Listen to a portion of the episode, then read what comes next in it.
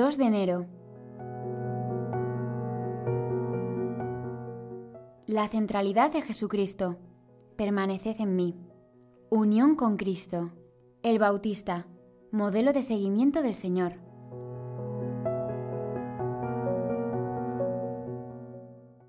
Hemos comenzado un nuevo año. Jesucristo es el Señor del tiempo, de la historia, y queremos que sea también el centro de nuestras vidas. Se abre una nueva etapa para amar, para servir, para recorrer el camino de su presencia. Nos ilusiona que también este año, como ha escrito el prelado del Opus Dei, todo gire cada vez más en torno a su persona. La venida del Mesías es, en palabras de Benedicto XVI, el acontecimiento cualitativamente más importante de toda la historia, a la que confiere su sentido último y pleno. Él llena nuestras jornadas y la entera existencia del cristiano.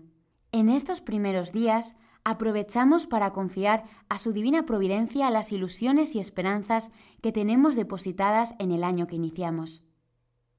La centralidad de Jesucristo viene formulada por el mismo Jesús en el Evangelio de San Juan, con la expresión permaneced en mí.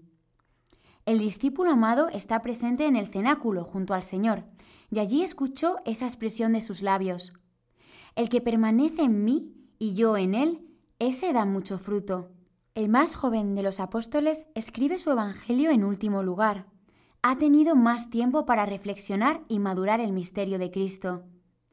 Y después de muchos años, el eco de estas palabras aún le sigue conmoviendo. Por eso encontramos la misma expresión en la primera de sus cartas que leemos hoy en la liturgia de la palabra. Si permanece en vosotros lo que habéis oído desde el principio, también vosotros permaneceréis en el Hijo y en el Padre. Es lo que sucede entre la vid y los sarmientos. Estos reciben de ella toda su vida, sin ella pierden poco a poco la fuerza. Permanecer. Esa palabra tan querida por el Señor, señala Francisco, que la repetirá muchas veces. Si permaneces en el Señor, en la palabra del Señor, en la vida del Señor, serás un discípulo. Jesús quiere unir su vida con la nuestra, más aún, fusionarla. Permanecer en Él es vivir por Él, con Él y en Él. Decía San Ambrosio, recoge el agua de Cristo, llena de esta agua tu interior, para que tu tierra quede bien humedecida, y una vez lleno, regalas a los demás. Para el cristiano, explica Monseñor Ocariz, vivir es Cristo. Y si, a veces por debilidad, cansancio o por tantas circunstancias de la vida perdemos de vista esta realidad, Él siempre nos está esperando. San José María expresaba esta necesidad de unión con Cristo con estas palabras. Seguir a Cristo. Venite posmet et facem vos fieri piscatores hominum. Es nuestra vocación y seguirle tan de cerca que vivamos con Él, como los primeros doce, tan de cerca que nos identifiquemos con Él, que vivamos su vida, hasta que llegue el momento, cuando no hemos puesto obstáculos en el que podamos decir con San Pablo, no vivo yo, sino que Cristo vive en mí. Durante los días de Navidad, al contemplar al niño recostado en un pobre pesebre, rodeado por el cariño de María, José y por el calor de unos pocos animales, le mostramos nuestros deseos de amor y de unión con Él.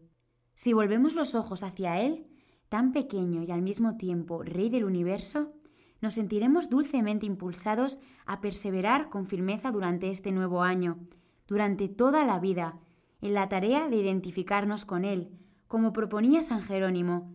Amemos a Cristo, busquemos siempre su proximidad, y parecerá fácil todo lo difícil. Durante una Navidad San José María le mostraba al Señor sus deseos de unión y de amor. Oh Jesús, le diré, quiero ser una hoguera de locura de amor. Quiero que mi presencia sola sea bastante para encender al mundo, en muchos kilómetros a la redonda, con incendio inextinguible. Quiero saber que soy tuyo, sufrir y amar, amar y sufrir. Magnífico camino, sufrir, amar y creer, fe y amor fe de Pedro, amor de Juan, celo de Pablo. Aún quedan al borrico tres minutos de endiosamiento. Buen Jesús y manda, que le des más celo que a Pablo, más amor que a Juan, más fe que a Pedro. El último deseo, Jesús, que nunca me falte la Santa Cruz. Juan Bautista aparece de nuevo en el Evangelio de hoy, como sucedió durante el Adviento. Las autoridades del templo envían a la otra orilla del Jordán sacerdotes y levitas para interrogarlo. ¿Tú quién eres? relata San Juan. Le importunan con muchas preguntas, con la intención de acorralarlo. ¿Eres el Mesías? ¿Eres Elías? ¿Eres un profeta? ¿Qué dices de ti mismo? Las respuestas del Bautista nos hablan de alguien que tiene la voluntad de Dios como horizonte de la propia vida. Yo soy la voz que grita en el desierto. Mi única misión, viene a decirles, es preparar a Israel para que reciba de corazón al Redentor. Permanecer en Jesucristo es estar en comunión con Él. Que Jesús esté presente en nuestra inteligencia, en nuestra voluntad, en nuestro corazón, en nuestras obras. La prueba más evidente de permanecer en Jesucristo es guardar sus palabras y sus mandamientos. Él mismo nos ha dicho que quien lo hace permanece en Dios y Dios en él. Le pedimos al Señor el don de que cada uno de nosotros y todos los cristianos respiremos con el Evangelio. Ahora, delante de Jesús Niño, podemos continuar, al hilo de unas palabras de San José María, nuestro examen personal.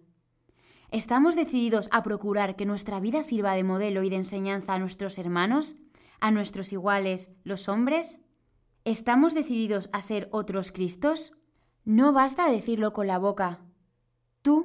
Lo pregunto a cada uno de vosotros y me lo pregunto a mí mismo, tú, que por ser cristiano estás llamado a ser otro Cristo, ¿mereces que se repita de ti que has venido, facere e docere, a hacer las cosas como un hijo de Dios, atento a la voluntad de su Padre, para que de esta manera puedas empujar a todas las almas a participar de las cosas buenas, nobles, divinas y humanas de la redención?